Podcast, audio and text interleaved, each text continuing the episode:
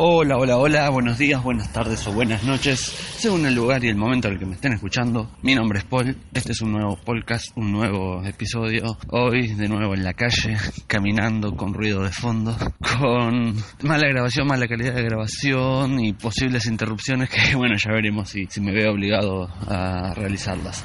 Pero bueno, aquí intentando contarles algunas novedades que tengo para el podcast. Bueno, contarles que uno de estos días, navegando entre mis redes sociales que suelo hacer, llegué al perfil de un muy amigo mío que con el cual siempre, si bien no es geek de profesión, podríamos decir, no, no está empapado en la informática en su día a día, para, sobre todo para trabajo y a un nivel profesional. Es, un, es bastante asiduo a, a los temas y siempre está bastante en tema.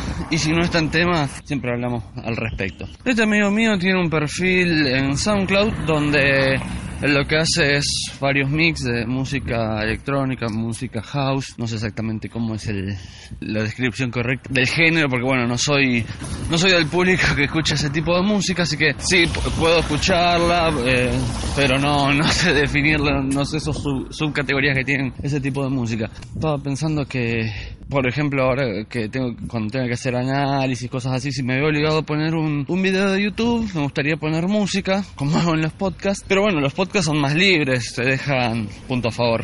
no, no hay problema si pones alguna canción de un artista reconocido con copyright o algo así, pero en cambio en YouTube te comes un terrible baneo si, si pones algo que, que signifique que haga referencia a cualquier cosa. Así que eh, justo me dio la casualidad que estaba pensando en buscar música así de, de artistas libres, no sé cómo, cómo se dice, sin, bueno, música sin copyright, música así abierta.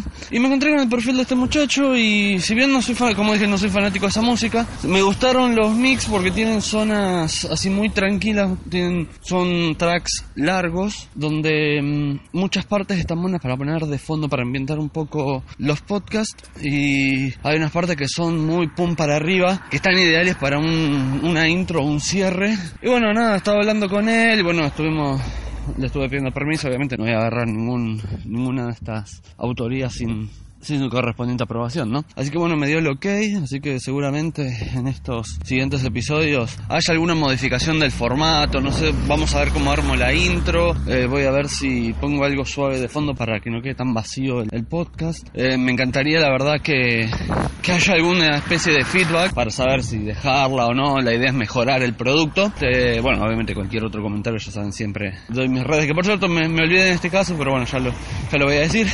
así que bueno, no se si un día inicia el podcast y notan algo diferente o en el transcurso del mismo, del, de lo que vaya hablando, notan o el sonido diferente o un fondo o algo de esto que bueno, ya voy a intentar sorprenderlos, pero me gustó, tengo muchas ideas y quiero, quiero ver qué sale.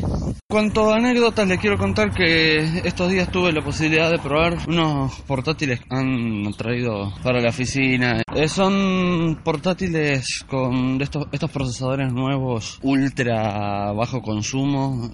Es un Intel M3, que son los que usan, por ejemplo, la, las MacBook de, de, Apple, pero la MacBook a secas, la MacBook sola, que permiten computadoras súper finitas. No sé el modelo porque son una de estas marcas acá nacionales, pero me sorprendió lo bien que iba el, el dispositivo. Son procesadores dual core con hyperthreading, es decir, con doble hilo de procesamiento, o sea, de dos núcleos de aprendiz a 4, y con un clock de 1.6 GHz. En cuanto a la GPU, sé que es integrada, no, no sé qué velocidad y qué modelo usaba. Estimo que es la primera generación de estos procesadores Intel M, así que bueno, no, no investigué mucho al respecto porque hace horas la probé, pero bueno, nada, los veo muy, muy buenos para computadoras de estilo Chromebook, así que no, no necesitan alto poder de procesamiento. Me parece que en cuanto a rendimiento es mucho mejor que una Pentium, que una Celeron, que cualquiera de estas gamas, que un Atom, mil veces. Eh, si bien veo un formato similar, eh, tirando al bajo consumo, al poco espacio, a la ausencia de ventilador y todo esto, vería, la vería ideal para reemplazar este tipo de procesadores. Y eso, bueno, en este caso las que yo vi tenían Windows 10 y también, bueno, pantalla táctil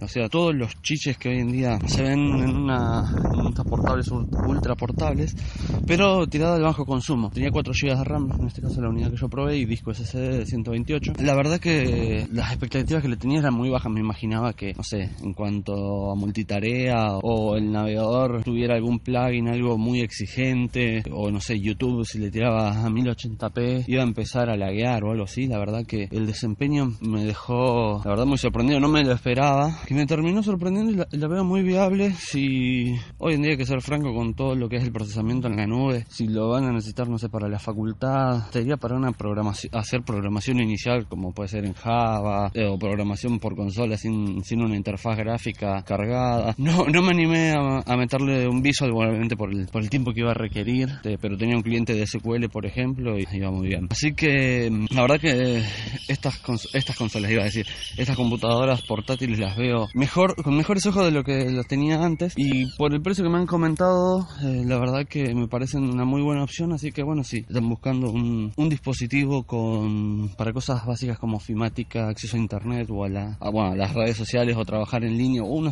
o una suite ofimática propiamente dicha instalada o hasta un poco más avanzado, como dije, una programación o para cosas básicas de la, de la universidad. Y tenían reticencia a este tipo de procesadores, a este tipo de portátiles, denle para adelante, la verdad que para cosas básicas van perfecto. Me asombró que no sé, la tuve dos horas y le bajó un 10% de la batería nomás. Como les dije, la, estaba, la estuve probando, así que no es que la tuve en reposo, la tuve siempre haciendo algo. Así que le veo mucha ventaja en ese sentido para esas cosas. La verdad, muy recomendable. Siempre lo que tienen que tener en cuenta es que veo limitadas las posibilidades de expansión. Por ejemplo, la que yo tenía era muy parecida a la MacBook Air en el sentido de, que parecía toda la parte finita de la MacBook Air, pero no, no le veía los tornillitos abajo. No sé si hay que sacar las patitas. Bueno, obviamente con una compu nueva no lo voy a hacer y menos si no es mía. Así que eso no les podría confirmar. Es bueno de vez en cuando descubrir cosas que uno da por sentadas y en realidad son otra cosa.